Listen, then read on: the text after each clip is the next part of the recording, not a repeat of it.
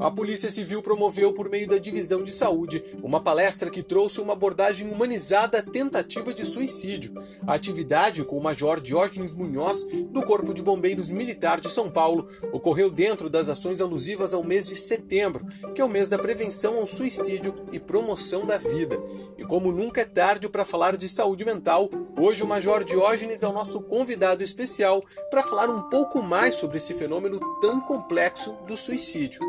Interessou? Então fica com a gente, porque o PCcast, o podcast da Polícia Civil, começa agora.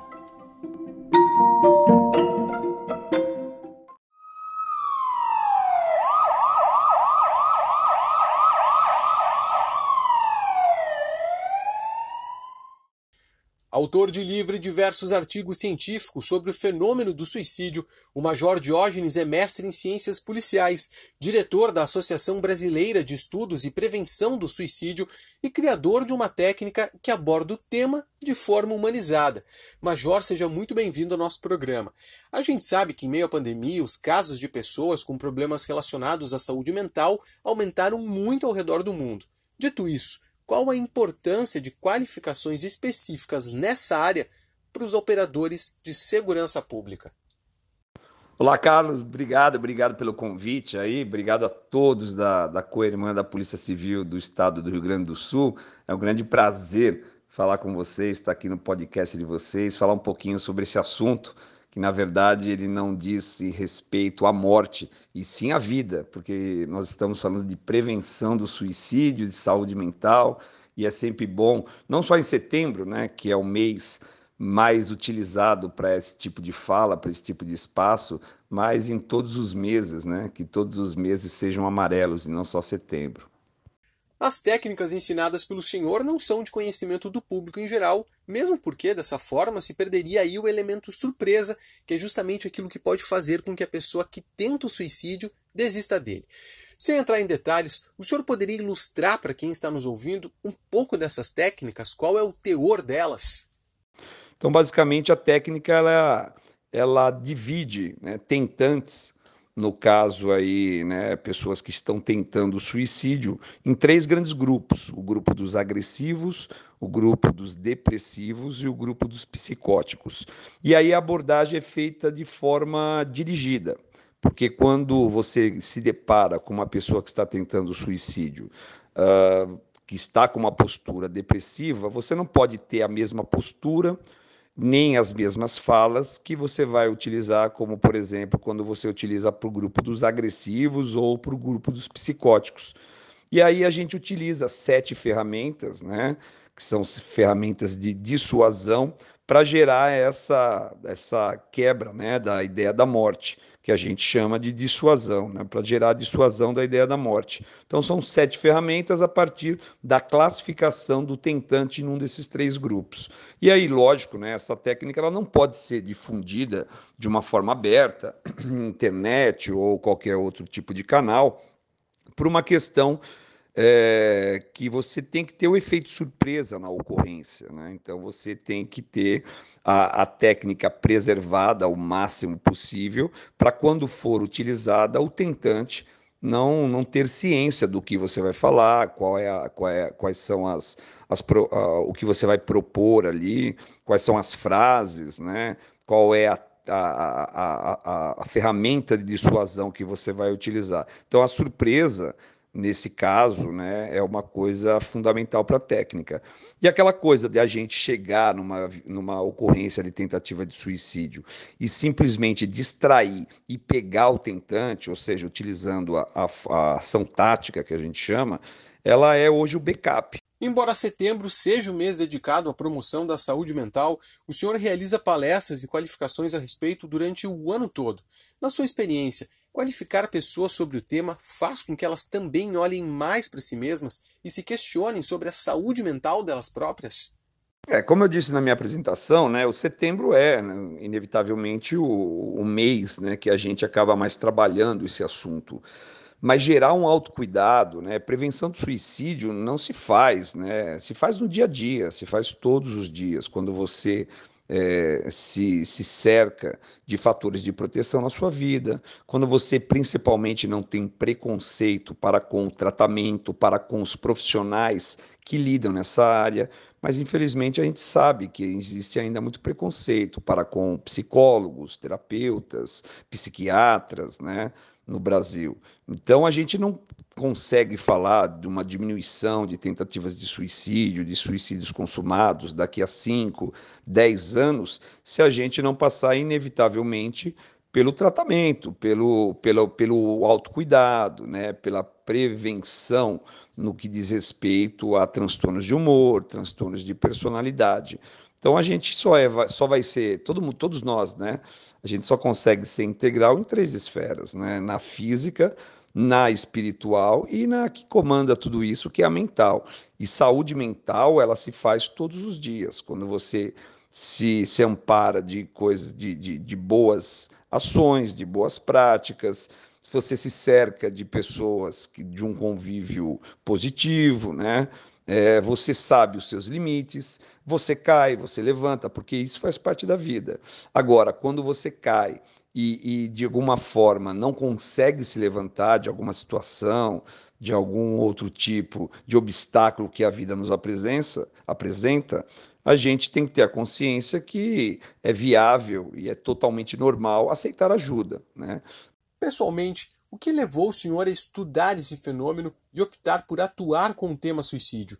Infelizmente, em São Paulo, nós temos muitas tentativas de suicídio diariamente no estado de São Paulo, assim como no Rio Grande do Sul, infelizmente. Né?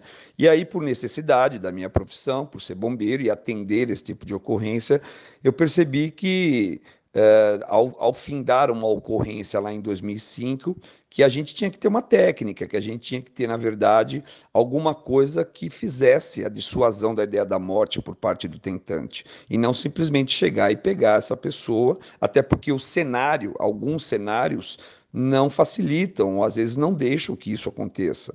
Então a gente teria que conversar e principalmente escutar é, desenvolver uma escuta compassiva é fundamental para a técnica. Então, você tem que ter paciência, você tem que ter muito acolhimento, né? É, e muitas áreas de conhecimento fizeram com que a gente pudesse desenvolver essa técnica, né? Não é. Então, eu, eu busquei muitas coisas da área da psicologia, da área da psiquiatria, da neurolinguística, da linguagem corporal, para que até da parte da filosofia nós buscamos uma ferramenta, né? para que a gente pudesse é, gerar dissuasão. E tem dado muito certo. Né? Hoje, os índices de pessoas que desistem da ideia da morte utilizando essas técnicas, ele é muito mais elevado do que há 15 anos atrás, do que há 10 anos atrás.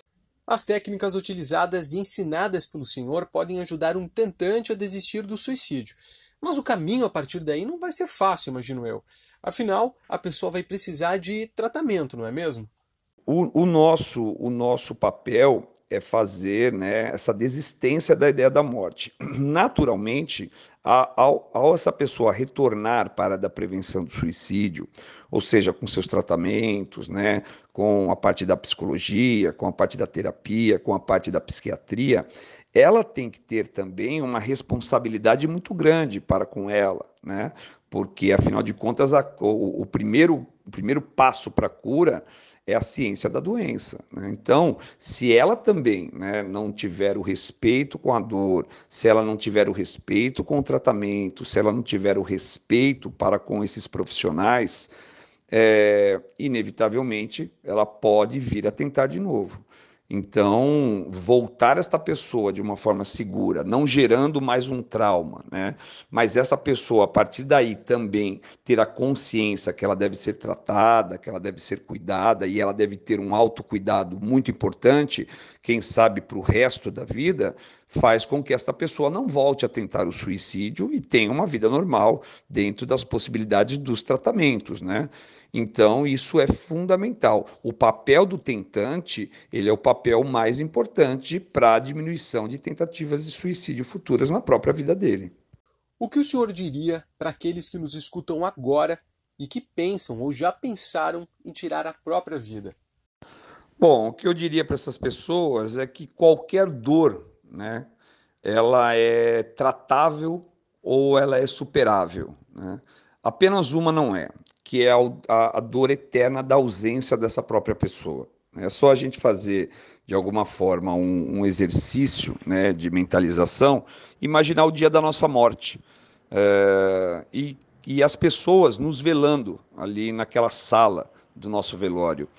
Nenhuma dessas pessoas que nos amam de forma real estaria feliz, né?